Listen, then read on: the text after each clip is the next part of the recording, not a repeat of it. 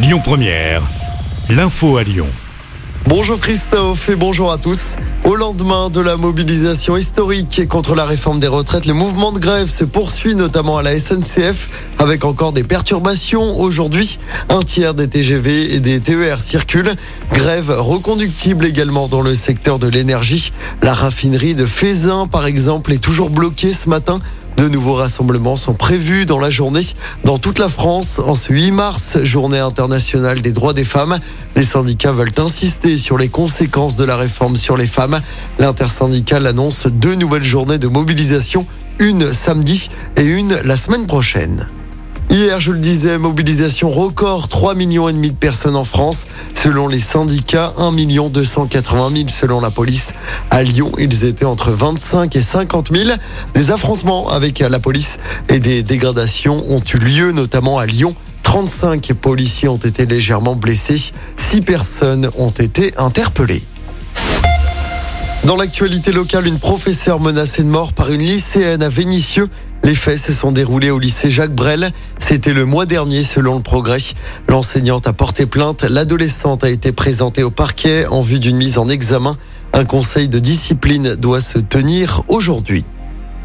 Et puis une vague rose va déferler sur la place Bellecour en ce 8 mars, journée internationale des droits des femmes. L'association lyonnaise Courir pour elle organise l'événement Danser pour elle. Le rendez-vous est donné à partir de 17h30 sur la place Bellecour donc. Au programme notamment une Zumba géante. Seule condition pour y participer, être vêtu de rose. Objectif de l'événement, rappeler que l'activité physique reste le meilleur moyen de prévention avant, pendant et après un cancer. Toutes les infos sur l'événement sont à retrouver évidemment sur notre application.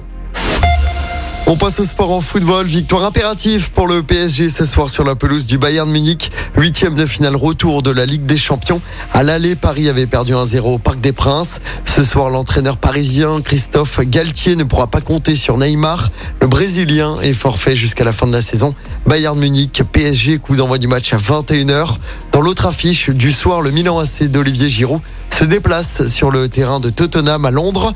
Milan avait gagné un 0 au match aller. Hier soir, Benfica a éliminé Bruges et Chelsea a sorti le Borussia Dortmund.